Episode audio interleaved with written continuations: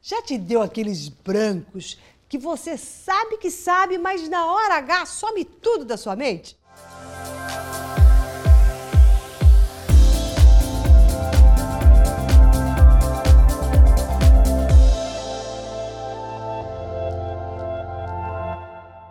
Olá, eu sou Maura de Albanese e hoje nós vamos falar qual a origem primordial que está por detrás do famoso branco. Bom, mas antes de mais nada, temos que ter bem claro o processo de criação da nossa realidade. Sentimentos e pensamentos exalam energia, criando um campo vibracional que manifesta a sua realidade. Ou seja, a base são sentimentos e pensamentos. Então, que tipos de sentimentos estão por detrás do branco? É justamente a inferioridade.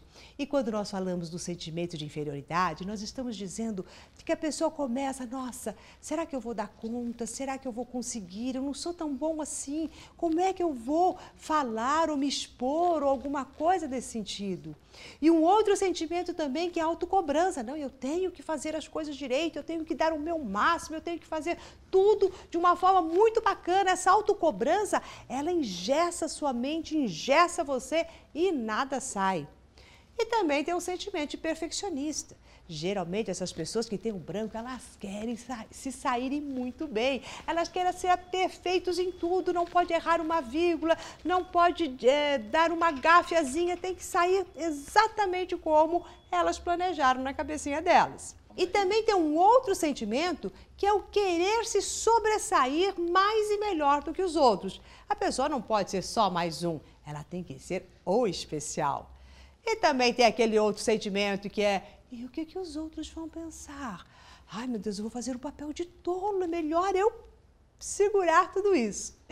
Então veja, todo esse reservatório de pensamentos e sentimentos estão na sua mente inconsciente, que passam a dominar a sua mente consciente. E isso gera um estresse, como se gritasse perigo, perigo, perigo. E aí tem dois caminhos. O primeiro é a fuga, o segundo é o ataque. No branco, o que acontece é normalmente a pessoa primeiro foge e depois ela se auto-ataca. Uma vez eu estava com uma amiga e estava esperando para fazer uma entrevista numa TV.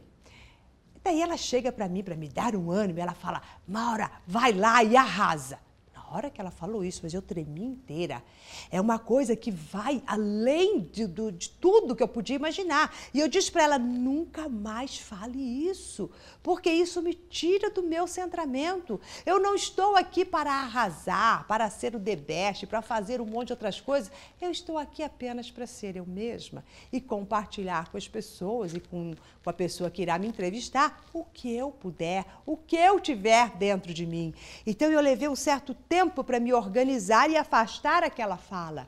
É esta, é justamente esta fala que está dentro da pessoa que dá esses brancos nela. Querendo ou não, ela quer arrasar. Ela quer dar o máximo, quer ser perfeita, quer controlar todos os mínimos detalhes, quer ser melhor do que todo mundo. E estes sentimentos, pá, trava totalmente. E eu vou falar aqui quatro grandes verdades que você precisa tornar consciente para fazer uma melhor comunicação entre as suas mentes e tudo correr bem. Primeiro antídoto: ser você mesmo já é ótimo. Segundo antídoto: você sempre tem algo a contribuir. Terceiro antídoto: nós sempre damos o nosso melhor no momento. E o quarto antídoto: valorize o que você tem para dar. Se você gostou da dica de hoje, então compartilhe com seus amigos. O branco é um mal que acomete a muitas pessoas e pode ter alguém que esteja precisando justamente dessas dicas para começar a se sair muito melhor numa próxima entrevista e qualquer coisa que a pessoa queira fazer.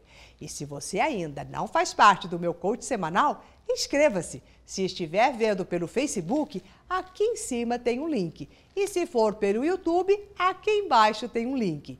E é só se inscrever colocando seu e-mail. E eu estou preparando coisas fantásticas para o nosso coach semanal. Até mais!